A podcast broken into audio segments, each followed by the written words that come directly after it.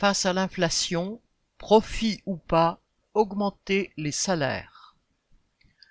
Le nom donné par le gouvernement à ce qui ne serait finalement qu'une nouvelle prime, le dividende salarié, entre guillemets, recèle un double piège. Ce nom veut évoquer un possible partage de la valeur, entre guillemets, entre patronat et travailleurs. Le nom de dividende salarié charrie implicitement l'idée que si les patrons ne font pas de bénéfices, il serait normal pour les travailleurs d'en partager, entre guillemets, les pots cassés. Cette idée est particulièrement nocive, car elle vise à faire croire aux travailleurs que les actionnaires d'une entreprise et les salariés qui en produisent toute la richesse devraient fatalement partager le même sort, voire la même galère en cas de baisse des profits de la dite entreprise. Or, alors même que les grandes entreprises ont dégagé des profits records en 2022, elles prétextent déjà leur incertitude face à l'avenir pour ne pas lâcher, actuellement, les augmentations de salaire qu'exigent bien des travailleurs face à la hausse des prix.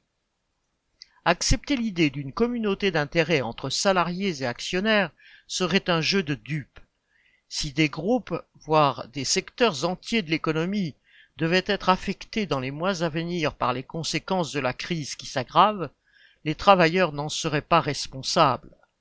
Ce ne serait que le retour de bâton d'un jeu auquel tous les capitalistes participent et dont ils tirent leurs milliards passés et actuels. À l'origine de ces milliards, il y a les travailleurs sans lesquels rien ne serait produit, rien ne fonctionnerait, rien ne tournerait. Dans le système capitaliste, les travailleurs n'ont jamais leur mot à dire dans la manière dont les patrons gèrent leur entreprise ou même l'économie, choisissent telle production, tel marché ou tel débouché, la voiture électrique contre le moteur thermique par exemple. Alors ils n'ont pas à accepter d'être co-responsables de la catastrophe à laquelle les mènent ces derniers, et donc solidaires des pertes éventuelles de leur entreprise. Les travailleurs n'ont que leur salaire pour vivre, contrairement aux capitalistes. Quels que soient les soubresauts d'une économie chaotique et aberrante, gérée en dépit du bon sens, les travailleurs ont besoin de vivre et sont légitimes pour imposer, quoi qu'il arrive, des salaires qui permettent de vivre dignement. Marlène Stanis